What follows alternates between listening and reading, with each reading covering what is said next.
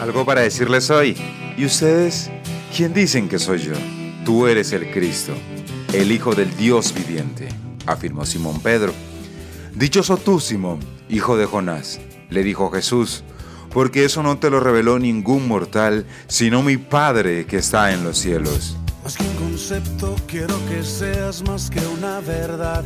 Mateo capítulo 16, versículo 15 al 17. Y entre tantas cosas que decir, sí, tengo algo para decirles hoy. ¿Quién dicen que soy yo? Mis amados oyentes, Dios les bendiga grandemente y bienvenidos a un nuevo capítulo de Algo para decirles hoy. Y hoy empezamos un nuevo mes y eso quiere decir que también tenemos un nuevo tema, un nuevo, hermoso, maravilloso tema que hablaremos durante todo este mes. Así que bienvenidos a este nuevo tema, a este nuevo mes, mis amados. ¿Y ustedes quién dicen que soy yo? Pregunta Jesús. Mis amados, a menudo vemos o nos encontramos en situaciones donde cada vez se vuelve más común escuchar la frase, ¿usted no sabe quién soy yo? En un tono prepotente, por supuesto. Y esa frase, tan célebre, a veces viene con un poquito de arrogancia. Pues bien, mis amados oyentes, durante todo este mes vamos a hablar de las facetas de Jesús. ¿Quién es Jesús para ti?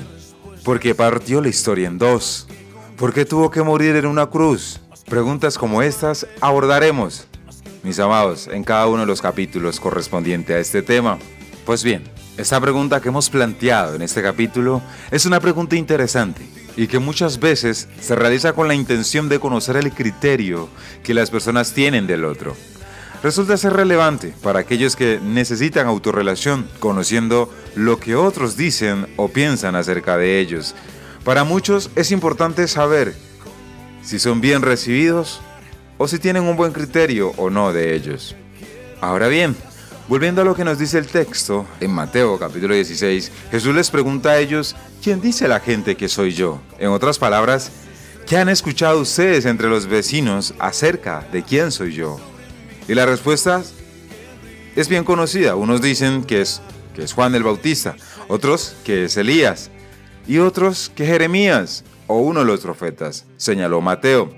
En el libro de Marcos, la respuesta es, unos dicen que Juan el Bautista, otros que Elías y otros uno de los profetas. Y Lucas dice casi lo mismo, aunque añade, y otros que uno de los antiguos profetas que ha resucitado. Ahora bien, mis amados, la charla no termina ahí. Luego de que los discípulos dan respuesta a esa pregunta, Jesús les hace otra. ¿Y ustedes? ¿Quién dicen que soy yo? Ahora, aquí ya nos espera una respuesta general. Ahora se supone que ellos los discípulos que estaban más cerca de él deberían tener un mejor conocimiento de quién era este Hijo del Hombre. Él espera una respuesta diferente de los que habían acompañado durante algunos años. Y nuestro impredecible Pedro salta y en nombre de todos hace una de las mayores afirmaciones que se puede leer en el texto sagrado, la Biblia. Dice, tú eres el Cristo, el Hijo del Dios viviente. Ahora, la reacción de Jesús en cuanto a esta respuesta es muy diferente. Es atractiva para él. Dice Jesús, dichoso, bienaventurado, porque eso no te lo reveló ningún mortal, sino mi Padre que está en el cielo. Esta afirmación tan radical de Pedro comienza diciendo quién es Jesús, el Cristo. Y luego dice lo que el mismo Padre dijo cuando su hijo estaba siendo bautizado ese es mi Hijo amado de quien yo tengo complacencia. Dicho esto, mis amados oyentes, para nosotros hoy lo importante no es lo que la gente cree de nosotros, sin menospreciar los comentarios, por supuesto. Lo importante es saber quién es Jesús para nosotros, si es realmente el Cristo o el Mesías de nuestras vidas. Y para ir concluyendo, mis amados oyentes, la invitación durante todo este mes, por supuesto, será conocer más a Jesús es una realidad que el mundo está en decadencia, por lo tanto, necesitamos cada vez, cada día más de Jesús. Entre más conozcamos de Él, mejor serán nuestras vidas. Y por supuesto, aceptando lo que Él tiene para nosotros.